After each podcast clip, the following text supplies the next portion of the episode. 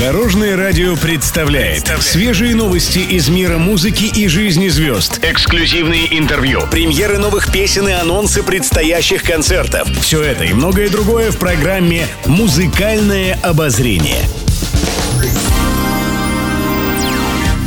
Добрый день. В студии Алена Арсентьева, и это программа «Музыкальное обозрение» на Дорожном радио.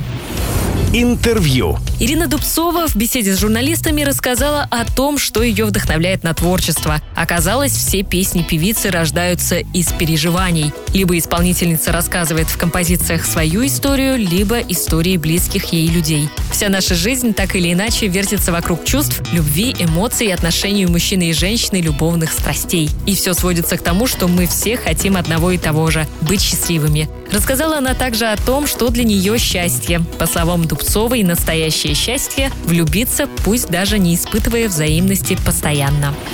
Музыкальные новости. Шаман в свежем интервью рассказал историю создания песни «Встанем». По словам певца, идея композиции пришла в голову 1 января прошлого года, а окончательный вариант сложился уже на следующий день. Тогда была закончена мелодия и написан весь текст. Шаман отметил, что вся суть песни в слове «встанем».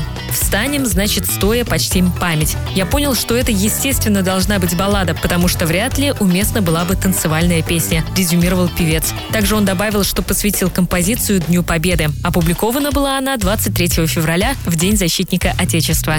Еще больше интересных музыкальных новостей завтра в это же время на Дорожном радио. С вами была Алена Арсентьева. До новых встреч в эфире.